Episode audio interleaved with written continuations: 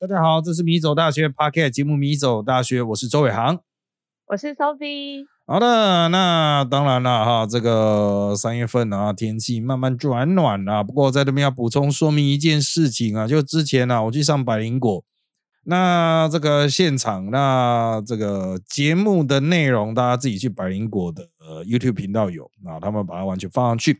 不过这个播出之后哈。啊，有不少人来反映啊，说这个周老师你看起来变胖啊啊，这个 好坏啊，的确是胖，但是呢不是变啊，我要强调不是变很胖，是本来就胖啊哈，只是镜头的角度了哈，这样坐着啊看起来会比较胖啊，那平常虽然在电视上也有坐着的这个状况，可是它会挡住啊啊，就完全挡住这个手。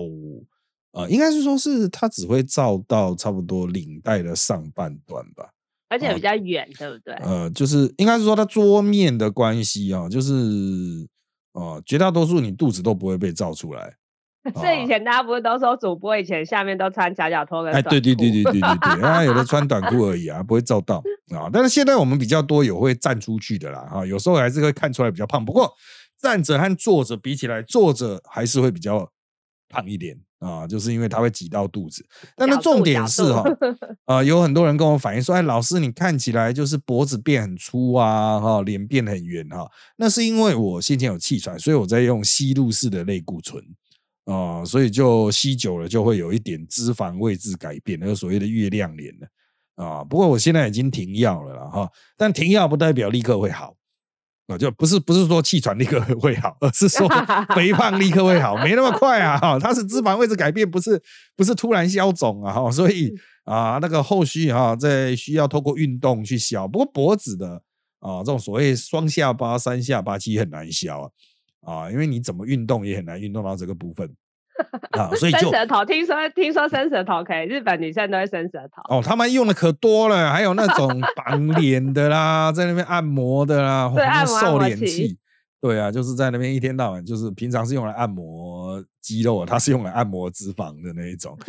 啊，这个就慢慢努力了哈。特此说明，并不是突然有生什么病了。对了，是没错，是因为去年下半年这个有气喘的关系，所以我一直用类固醇弄到今年初。啊，不过已经停药一段时间了啊，在过年后不久就慢慢停药了啊，也不是慢慢停药，过年后之后就停药了，所以就要一点时间去消磁的啊。这个主要还是透过运动了啊。那再来讲到重量啊，在三月初发生的一件事件，我在这边特别做一个补充，这是运动伦理学的议题啊，就是我们的这个跆拳道选手在美国参加美国公开赛的时候，超重零点一公斤了哈。那就被取消资格了，就失格了哈，就不能参赛，因为他们是用体重分量级的嘛。那那关于关于这个事件，大家有去就责啊？选手第一时间出来说是他个人的疏忽，即使他在临场把头发剪掉，还是差零点一公斤啊，好可怜哦。那当然尿可以吗？这个当然，他的教练是说哈，这个说什么啊，监督不周了。但是他后来没什么人怪选手，但教练被干爆了。啊，就教练讲的，好像一副没他的事情，什么啊，这个选手就是讲选手好像有点大意啦，有点轻忽了哈。这件事情要怎么看呢？其实绝大多数的百姓都是比较偏向站在同情选手这一边的啊。那就我个人的观点，因为我是教运动伦理学的，我在那边稍微做一点事后的补充。哦，就我个人的观点，我认为哈，教练所占的责任在九十五趴到九十九趴左右。啊，你们说那选手不是减重负责减重的是选手吗？啊，很多人说大会有提供秩序册啊，选手为什么不看呢？啊，国内大家都有秩序册嘛，大家都会看啊，啊，就是包括比赛的规定等等啊，这一讲就知道哈，啊，这些人根本就没有什么运动相关经验或概念，或者没有国际赛的经验。国际赛的秩序册是用英文写的。啊，大哥，你看得懂英文吗？啊，我之前在百灵果的节目上讲说，台湾很多运动选手是文盲，很多人不爽，为什么运动选手啊怎么样怎么样的不是文盲啊？啊，那你去看英文，那不是很厉害啊？你看得懂中文，你看得懂英文吗？啊，不是英文很厉害，选手他那个年纪，他从小训练的时间，让他的语言能力不可能这么好。这种专业的事情，一定是教练和行政和领队去负责的嘛。啊，那你当然你跟他讲啊，对啊，就是你要这些大人啊去负责解决这个问题，负责帮他去确认所有东西，然后去提醒他啊，这没有办法，这是一个现实。我们选手的外文就是比较不好，你去苛责他也没有用，他的外文就是没那么好，知识没那么多。哦，很多人说这个是什么相关知识，你自己要有知识什么的，很难呐。那某某啥没有在读什么书的，你叫他现在，人家就是一辈子都投入在那个运动训练，你就让他安心出征就好了。要求他要读书什么，这个就脱离现实了。这种要求脱离现实，我我个人是呃，作为运动研究者来说，我也待过体大，我不能接受这一种责任分派，就那选手要全部处理。那请问教练和领队到底去创小啊？他 要你们干嘛？一点屁用都没有，嘴巴就好啦。对啊，一点屁用都没有，这家伙都欠干了哈。所以我在那边要特别强调了，就是选手本人有什么责任？呃，他当然他要去调调他的体重。那很多人说你不会调低一点嘛？但是哈，调低一点，他的战斗力就会下降。所以绝大多数这种因体重分量级的选手哈，他都是控在上，就合于标准下来一点点而已。比如说他的上限是五十公斤。哦，所以它可能就控在四十九点八、四十九点七，甚至最好能够控到四十九点九这样子。嗯，哦，这样它的威力是最大的，体能机能是最好的。你要注意，他们已经减到无可减，所以已经拖到无可拖了。啊，当时我是想发一个很长的文章，但是现在想想就算了，就是因为它太真的太长，我用讲的。就我在体大的时候，有一次我经过一个大学部的教室，然后夏天的时间，整间封起来。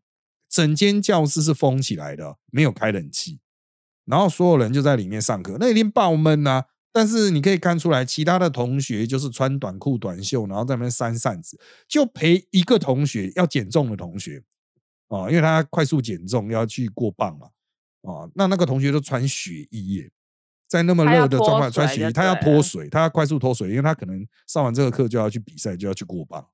所以当然，其他的运动选手有团体精神，然后感人，就是包括老师啊、同学都陪他一起乐，因为大家都知道，嗯，这很辛苦嘛，这没办法啊，所以大家就陪他。所以运动选手在减，很多人说什么一两百克为什么会减不掉？那是因为你肥的跟猪一样啊，你随便榨都有汁啊，啊，人家是榨不出汁的啦，啊，所以你说这么难调的状况下，当然教练要提前预做准备。哦，所以那个教练被干一干了之后，自己删文了。不过，因为我们录音的时间比较早了，是在三月初啊，你们听到已经三月底了。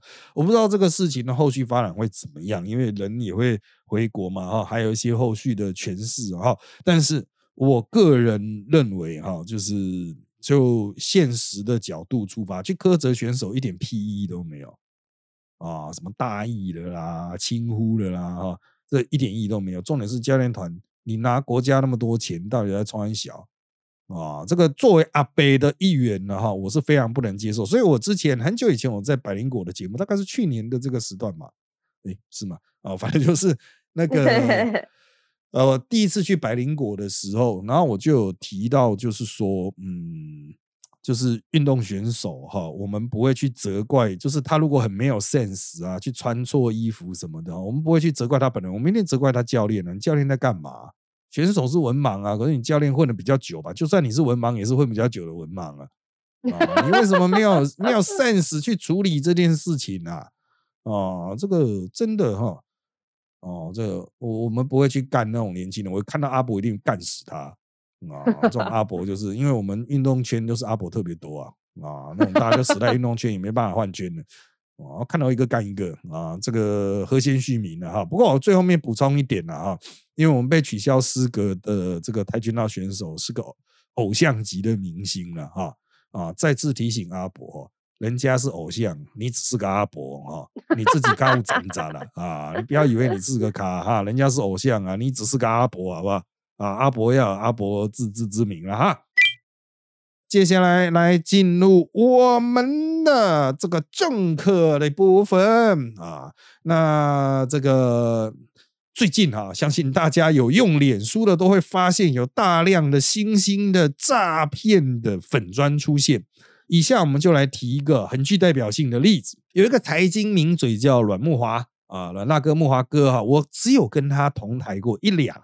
是了哈，那这个社会新闻是有一个七岁的妇人啊，在脸书上啊哈，这个认识了一个自称是阮木华的网友啊。那对方邀请他加入这个财务翻倍计划，还要申办一个不会被金管会或银行查账的专属指定账户。然后呢，这位太太一直是汇款三百万元，直到跟女儿开心分享这个赚钱的管道，才被女儿点醒是诈骗啊。那刑事局也统计啊，就是这类型的这个诈骗案哈，就是假投资真诈骗的案子哈，达六千六百件啊，已经到了总体诈骗案件数的五分之一啊，大幅增加，在二零二一年度，就是二零二二年度较二零二一年度增加百分之三十五，然后整体财务损失达三十四亿，哇，那真的这一行真的很好赚，对啊，这个追得回来吗？呃，基本上是脸书就很难了啊，脸书就很难。那这一类型的诈骗通常会扬称财经专家、投资名嘴来取信民众等等。基本上我所认识的投资名嘴几乎都有被冒名啊。我在那边往脸书脸书上海巡的时候都可以看到。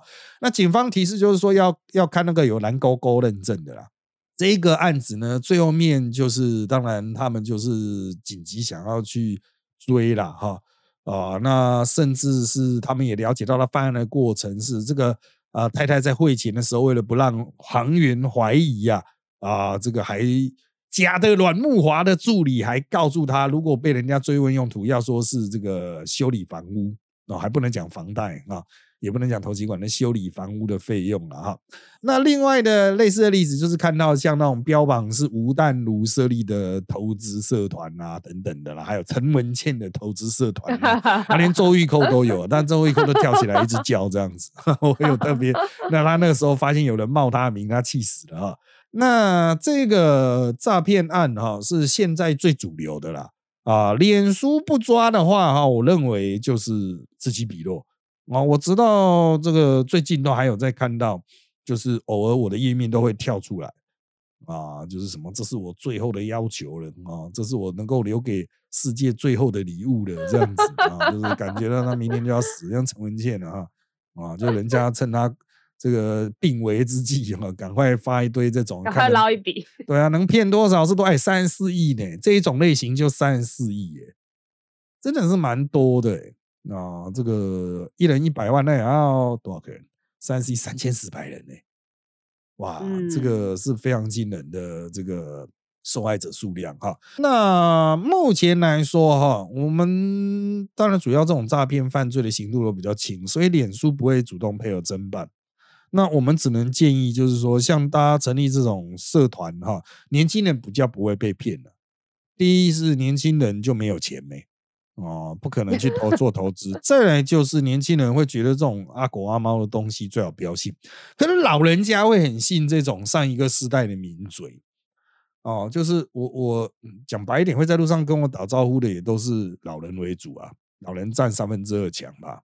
啊，那呃，这种传统电视媒体人的影响力还是很大，所以在这些人还是主要停留在电视上的时候，那在脸书上去榨财哦。其实就比较有空间哦，比较有空间。我们在这边还是劝大家多多关心自己的长辈啊，特别是很热爱收看这一种哦财经类呃，他们不叫政论节目，叫财经分析节目啦啊的那种长辈哈哦，就是你稍微关怀一下他最近有没有就是说什么啊，加入一个什么脸书名人的社团之类的啊，这个里面可能就会有蛮多这种。哦，误导投资啊，啊，或或者就直接都是诈骗啊。所谓误导投资，就是你看那种，呃，比如说脸书财经粉丝，比如股癌呀，啊，或者是一些重要的财经社团底下都会有人在贴什么，呃，那种炒股社团啊，或者是炒股粉砖啊，哈，那种就比较对啊，都会说什么我老师说我这边遇到一个老师怎么样怎么样，对对对对，超级多的啊，连我的粉砖下面都有很多。哦，我看了也是觉得很好笑，可是你去跟他吵也没什么意义啊，反而把他的触及带上来，就无视他就好了。像这类型的哈，就是有人在热衷于炒股的时候，的确也可能会被误导。有些人就想说，啊，我点进去看一下，而且他们那个做的真的是那种超级可恶的，就是我觉得最可恶的一点，就是你有时候在划手机的时候不小心点到，他会立刻把它导致那个。就是他有时候会有一些广告页面，他点下去就直接进入了 Messenger。哦，真的吗？就是你就等于是直接跟他进入对话，他就说：“哎，有什么样的问题需要帮忙的吗？我们这是什么社团啊？你要加入社团吗？”官方的这样。对，就是，所以他就直接就是把你导流掉了，没有任何防避措施啊。就是一般如果你去点什么网站，他有些好心一点的平台会跟你说：“哦，你现在要被导流走了，不再是我们这一边了。”可是他就从脸书的广告导流到脸书的 Messenger 啊，我觉得这靠也太尖了吧，这个。哦，这不好啦。那这个脸书是不是在这方面要稍微注意一下？有时候我真的就只是不小心点到了啊，然后 他的讯息就来了，来了我就把他封锁，或者直接把我加社团，这样子啊，这真的很烦啊。这个请大家稍微注意一下。当然了，我在那边也建议啊，有听台的政府官员啊，稍微管制一下啊，跟脸书建议一下，这种诈骗越来越多了。如果脸书不管的话，以后。呃，就干脆修法，让脸书来赔这个钱不然呢？啊，你又不去修啊，不去修改他自己机制，全部都是诈骗了啊！我朋友的朋友啊，要扯这么远，从有一个从事相关法制的东西的工作，他是就很像那种学长带学弟啊，最亲近的人在抓交替的感觉。就他们有一个，他们办公室就有个同事开始。渐渐的，大家会觉得，哎，他好像副业做的不错哦。大家现在换手机已经不稀奇了。他常常会换手机，换手机大家觉得还好。哎，还好之后，他开始会有有一些表。可是他们从事这种法制人员，照理说薪水是固定的，嗯嗯嗯，不太会有空去经营一些。他很难去再去跑 Uber 啦，他累都累死了，所以他也很难再去买卖房子或干嘛，因为他们可能。没有那么多时间，所以他就哎开始会带一些水鬼啊，一些劳力士啊，一些表，然后大家在那个他们公家机关的停车场，哎发现这学长怎么换车了？嗯，常常哦，然后开始他就不主动的去拉，我觉得他很聪明，他就是用这样子吸引别人，就会开始有一些比较年轻的学弟，因为他们那种法制都是称他们学长学弟制很重。他学弟就会开始主动去跟他打听，他就开始故作神秘，说：“哎呦哎呦，我现在就是投资了什么什么。”可是其实实际上投资什么标的物都不讲，他自己好像搞不清楚。就是说他们投资了某个东西，所以就赚啊，赚很大哎。例如说是他只要放六十万进去，下个月就会有六万。嗯，一开始他们想说：“哎，六十万放六万，我没有六十万。”我放十万，下个月一万，听起来可以，嗯，所以他们就一开始先讲。可是大家要知道，这老手法，他把你的本金还你而已啊，就是只是把本金扣一万给你，嗯，然后结果后来他就这样搞，结果大家就都信他嘞，好多人被骗四五百万。他最最瞎的是说，我觉得这件事情很瞎，就是说因为搞到他们里面内部都很很气，就是。呃，所以是有点像是内部举报啦，就是举报说这个学长怎么可以自己骗自己人，太可恶了。而且他也是，我这样讲会不会被抓走？就是朋友朋友的故事，他就是专门在抓抓这些啊，那个 对对，就专门在抓诈骗的，结果碰到这个叫庞氏骗局啊，啊，这个就是标准的庞氏骗局。这是我朋友朋友故事哦，不要把我抓走。就是对，然后后来他就这是故事的结局，因为跟我关系有点远，所以我只知道大概就是他老婆原来搞了半天是集团里面的干部，嗯嗯嗯，然后他老婆好像有被判刑，嗯，然后他就是说他是人头，然后他也是哀嚎说他连房子都拿去借贷，因为就心很大，想说我这房子八百万。我拿去借借款，然后我就投八百万进去，可能下个月就八十万，然后他他们就这样子搞，因为他其实靠这诈骗，他买了好几间房子，哦，就很瞎，比较上线的啊。对啊，然后后来结果他竟然没事哎，他他就是完全是呃没查，他没有被抓去关，没有判刑，只有他老婆。然后因为这件事情，后来其他学弟们还有说哦。之前呢，还有别的学长找退休的警察学长一起来教大家投资，而且不是什么特特别要一个饭局哦。嗯，我觉得这边可能要提醒大家小心，就是它不是一个饭局，然后让你会想说哦，你还要去，是不是人家特别找你开会？不是，他就是感觉拉迪赛这样子互，就是来哎来以前的旧单位来跟大家同仁打个招呼，然后大家就会互相聊近况。他们就是用这么简单的方式，北中南爬爬照，然后去拉一这些学弟投资，也是骗大家很多钱。因为他们就说，哎，我们学长走过路比较平啊，还是说，哎，连警察都，我们连警察我们都敢投资了耶，这个一定很稳。可是到底投资什么不知道。然后这个好像也是之前有上新闻，因为他们也是一串人都像粽子一样被抓。这种案例哈，在传播模式上啊，它是采取一个哦，就是比较，它其实是比较封闭的，从就是都在同一个业界业别里面去拐人啊。军队也有这种啊，但是军队抓比较凶了，哦，军队就三令五申，你不要私下搞串联什么，这个抓到就立刻就是啊会严厉惩处嘛。所以国军在这边比所谓的我们讲法治机构哈，啊军警宪调啊，就是警按调啊，在这方面 做的反而比较差，因为国军是一天到晚在盯啊，扩很难扩的很大，但警察就是很多人都神神秘秘啊。在外面搞什么都是觉得就是什么啊？我不要跟你讲啊！就是你是兄弟我才跟你讲啊。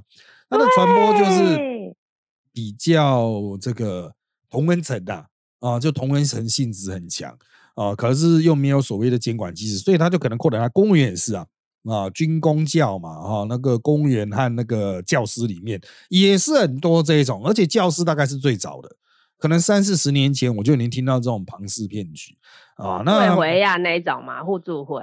呃呃，互助会那又是另外一种状况，它是更早以前台湾就已经存在的这个，就是一种就是互助金额互资金互助形式。那当然以前的，就是他也不知道诈骗，他就直接倒汇了。就把钱刮了就走了，然后就不还了这样子 啊。因为互助会就是大家去凑一个钱，然后形成一个小小的像信用合作社一样的机制啦。啊，就大家凑钱去放贷给某些人，然后大家会收取利息这样子。但是这个庞氏骗局是这个样子，就是实际上并没有任何的投资发生，大家就是在玩一个不断增加下限的游戏嘛。那我一开始投入八十万啊，然后我会发给第一层每个人每个月八万啊，那大家就会再去拉十个人，拉一百个人进来，然后就是用下一层的投进来的钱去付给上一层，或者大家的那个每个月的薪资嘛，啊，然后就是当这个组织扩张到极限的时候，就他们已经没办法再扩的时候，就是就掏不出任何钱嘛，就倒啊。啊，他可能就就是前面的人，他是已经收到别人的钱去分润出来的东西，后面的人的钱就被分润到前面，就是所谓的上层。好，那这类型的骗局所在多有，自古皆有。那现在为什么特别强大？因为我们现在人类社会的科层制非常发达，就一层一层的这种体制非常发达啊，人与人的这种连接哈，又透过通讯软体啦哈啊，就是。以前古早标会还真的只能跟身边人标啊，因为没什么通讯软体啊，啊，只能打电话，人也只能走到附近人的家里嘛。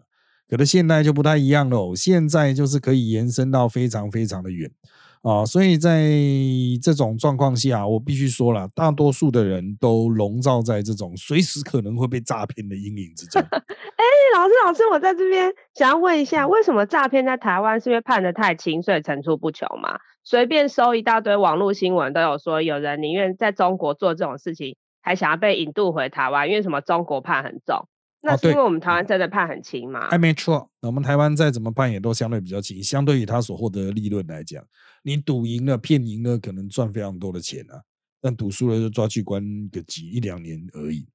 哦，一两年，然后三十四亿这样子，就看你的案情 轻重了。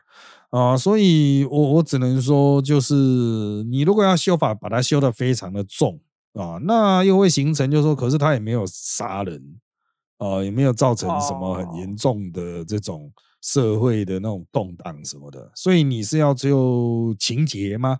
啊，比如他诈非常多钱，我们就判非常重嘛；诈很少钱就判比较轻。可是对有些人来讲，那些十十万块可能也是他非常重要的积蓄嘛。啊，所以这个立法上的量刑是一回事了，重点是我们在审判上还有在抓这方面一直都不是很积极啊，一直都大家会觉得，就警方也会觉得，就是说，嗯，跟那种重大刑案比起来，这个侦办起来就 难度极高哦，侦办起来难度，因为躲在网络后面嘛，已已经不是打电话了，那是躲在网络后面，侦办起来难度极高。然后，而且好像没什么成就感，这样。嗯，对啊，就是对于他们个人的那种啊绩效来讲，没有什么很直接的帮助，这样子啊，跟重大刑案比起来，所以这个其实的确有这我们这边比较轻忽的成分啊，哈。但原则上来讲，我们这边的诈骗的状况也算是世界上就是比较技术上是在世界上比较领先的。好厉害哦！对对对，我们的技术领先啊，就是 会有很多新形态的技术被开发出来。当然，其他国家也是有了啊，哈。但是台湾会一直有新形态的技术被开发出来，所以其实就是演化能力就跟病毒一样啊，你的抗体要随时变强啊。就是这种死诈骗仔啊，他会不断的使用新的技术，会使用新的软体啊。接下来搞不好也会用 AI 来诈骗呢。这个老师，我觉得现在好像是不是到底是？正正统的赚钱就是合法赚钱，还是这种是诈骗组织，都很模糊哎。我之前有被朋友找去听一个产品说明会，它是一个大公司，我就不说是什么公司，就是正常的公司。现在台湾大概有一大堆人都有加入某某公司，然后他就是哦好，我我帮安利澄清，不是安利，大家都会说是安利，不是安利，是另外另外别的。然后他整个活动。整整体一个小时有四十分钟都是在讲这个组织是怎么分润、怎么拉下线、嗯多好赚啊什么。那如果有个有个呆子像我这种新进的，啊，如果别人问说那他产品优势在哪里？因为他主要是要推产品，嗯，然后他就会说哦有有某某营养师背书，然后就秀一个 PowerPoint 营养师的脸。可是他真的是营养师吗？谁知道？还是一个那个图库的图而已。然后他就说哦哪个运动员有吃哦。然后他就带带开，然后就继续。他只要每讲一个段落，我觉得很奇怪。他每讲一个段落，我们的座位后方就会有塞好的罐头掌声跟吆喝声，就会有一群人在那边喊说：“哦，什么好棒哦！”然后一直拍手，然后甚至吹口哨都有。我觉得这样子跟现在赖盛行的那种投资群组，就会有固定班底会一直跳出来说：“谢谢老师推荐，我上周赚了多少钱。”哎，还好老师有阻止我，或这种罐头讯息是不是很像？老师有没有什么建议？大家怎么样去去切割这个到底是正当的还是骗人的这种群主啊？像这种造势的手法啊，这个也是自古皆有的，是起哄 仔啊，起哄仔一定会有的啊。那他也在相当程度上可以去带动某些人，那就是有些人他是很容易受到情绪感染，他去他现场去，哎，好像真的很厉害。但有些人就是哦，no feel 啊，人家再怎么叽叽叫还是 no feel 啊 啊，所以我认为这个第一个可能跟个性有很直接的关系啊，就是你是比较容易受到影响的人格，或者是你本来就是不容易受到影响人格，不是说很冷酷哦，他就是没 feel 仔啊，去到哪里都没 feel 这样子啊，就是嗯普通啊，很多人说。赞，我也觉得普通啊，这个没 feel 仔。好，那这个没 feel 仔，我们先把它放在一边啊。就是那种很受到、很容易受到情绪感染的人哈，就是很容易人云亦云，或者是很难抗拒别人对你的一直撸小小情绪勒索的这种人，你自己就要特别小心，因为你就很容易被情绪勒索嘛啊，所以你就很容易变 变成金钱勒索，就是人 人家就很容易把那个情绪勒索转变成为敛财的那种方式。那解决之道就是，其实就是要训练自己不给别人面子啊！哦，就觉得哦，我要走了不？哦，就这样走哦，就是人家想勒索你，他说哎，不留多留下来不？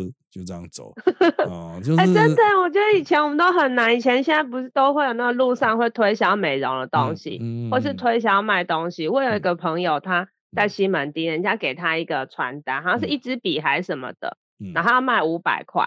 然后就把东西给他，他以为是传单，所以他就拿。拿之后他在旁边叽里呱啦，就是要他买五百块。他就说他不要，他把传单还他，对方不拿。然后，然后他就真的掏五百。然后那时候我就问问，就是像就是问我家里的人，我妈就说啊，你不会丢地上哦。可是我们都不敢呢。不会啊，那我就直接还他。不，没有的话就塞在放在他头上就走了，就是。不是，还是你们比较厉害。不是，就是情绪勒索，这就是所谓情绪勒索啊。啊，那当然，这个你就只能想办法拒绝，因为人家就是利用你，他就是用他的不要脸来施加你压力嘛，啊，那这个当然有时候也我也不是刻意要怎么样。抗拒别人或是排斥别人，是因为我刚好戴着那个降噪耳机，所以我根本听不到 他的关系。对，他就跟我讲，我说，我就这样走掉，因为我正戴着耳机在听 podcast，所以没有办法啊，这也是一个方法。就哈什么，我就这样走掉了。这个也也是一个装死装傻，好好好。就算我想听他讲什么，可能我也听不到他在讲什么，因为那个降噪耳机非常非常强。啊，外界声音几乎都过滤掉了，但是我还是要强调，就是大家无可避免一定会碰到这种场合啊。最好的方式就是设定一个时间，时间到了你就走哦，你有你就可以不用去理他啊。但是至于说诈骗或者是呃正常的商业模式之间呢，我想有一些被我们视为很正常的商业模式，比如保险公司。哦，或者是一些其他需要创造业绩，比如防重业者，他们在开会的时候也会嘿嘿哈哈、鬼吼鬼叫啊啊！但是就是比较偏向他们激励自己人了啊，这是他们去上一些什么行销课程学到了激励自己人技巧，这些都是很宗教宣传的模式。当然，我个人认为就是。啊，每个行业看它是用在自己的从业者身上，还是用在外面的人身上比较不一样。那会引起争议，通常是直销，就是所有的顾客也都是销售者。哦，多层次传销。对我刚刚讲就是类似这一种。那像这一 种的话，就当然是处于比较模糊的，就是看它到底所提供的产品啊，哈，和它的 CP 值的部分啊，哈。但是如果一个产品真的 CP 值很高，它大概也不需要直销了。哦，他也不需要通过很奇怪，为什么？对啊，产品自己会说话，为什么要靠那些人来吆喝？越吆喝感觉越假。嗯，所以这其实就是那种掏钱说服人掏钱的机制啦。这就跟我又又可以拉回去我刚才讲的嘛，就是随着 AI 科技的提升哈，我认为在很短的时间之内，连这些吆喝仔啊，全部都会被 AI 取代，因为它太好复制。我就是情乐仔也可以用 AI 复制啊，这个 AI 要发展出，因为。他要演化出情勒能力太容易了，要演化出吆喝能力太容易，因为他不需要什么智力啊，他就一个模式快速的 重复。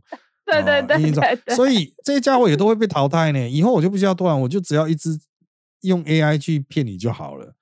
那这是像类似的方法哈，相关的技术，呃，虽然不是用 AI 啦，很多是用人工调教，可是，在比如游游戏业界啊，说服你氪金。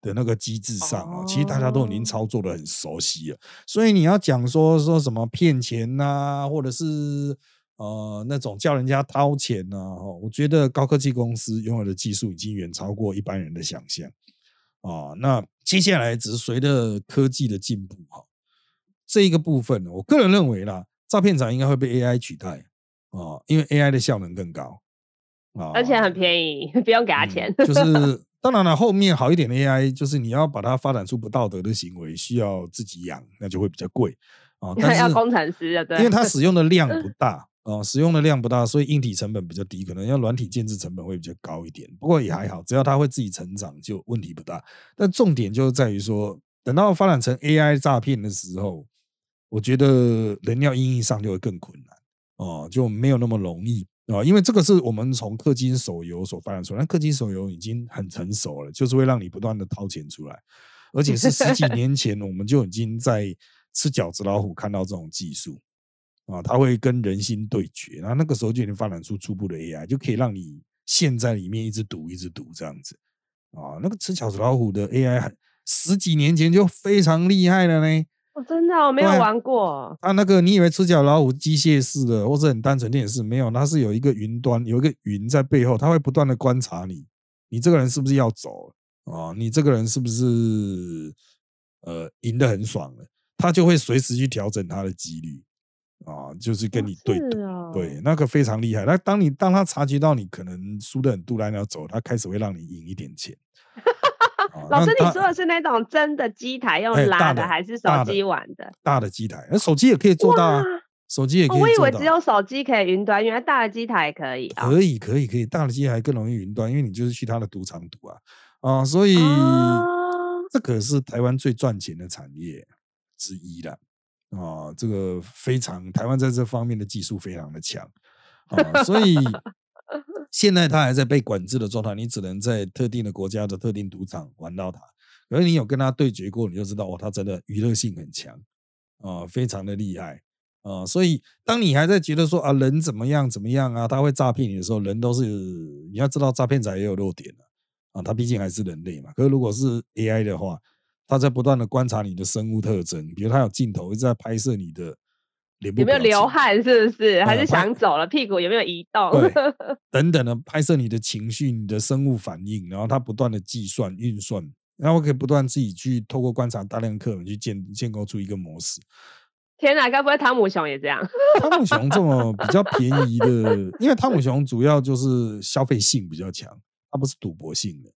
赌博性的就会需要这样子，消费性的就只是让你在那边待久一点啦。耗时间对，但赌博性的就是他另有另有策略了。当然，他也有那希望让你待久一点的 玩法，就看他怎么设定。比如说，他便宜的、低价的那些吃饺子老虎，就是让你待久啊。那这种一口气可以赚很多钱的，可能就是跟你不断的对决这样子啊。他那个很聪明，就是大家都太小看了啊，因为你们都没有在赌啊，所以也不认识业者，你不知道那有多厉害。那个是接下来的。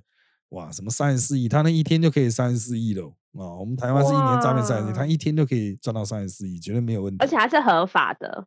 嗯，在那个国家合法，在那个地点是合法的啊，这就很恐怖啦啊！所以我建议大家，就是现在你还是跟人类的诈骗者在对决的时候，你就先稍微观察他的这个模式啊，稍微铭记在心呢。接下来你要对决的可能是 AI 的诈骗者。